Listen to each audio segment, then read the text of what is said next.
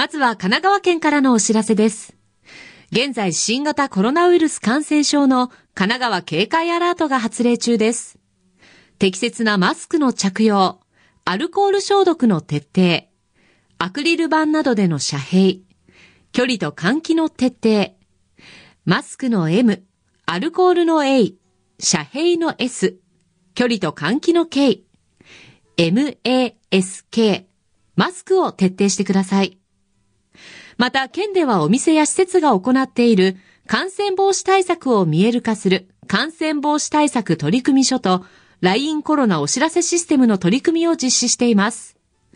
お店などを利用する際は、取組書を掲示しているお店を選び、それぞれがどのような感染防止対策を行っているか確認してください。また、この取組書に印刷されている QR コードを読み込んでください。続いて労働に関するお知らせです。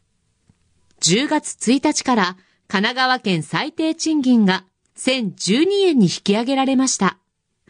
この最低賃金は県内で働くすべての労働者に適用されます。県では10月から12月を労働相談強化期間として県内各地で労働相談会などを実施しています。詳しくは神奈川労働センターで検索してください。代わってはイベントの紹介です。神奈川県立近代美術館葉山では、生命のリアリズム、珠玉の日本画が開催されています。この展覧会では、変化し続ける近現代の日本画の画題や技法に着目し、戦中戦後をつなぐ表現の展開をたどりながら、生命のリアリズムというテーマで多彩な作家と作品を紹介しています。安田幸彦、福田豊志郎、片岡玉子、小倉由紀など、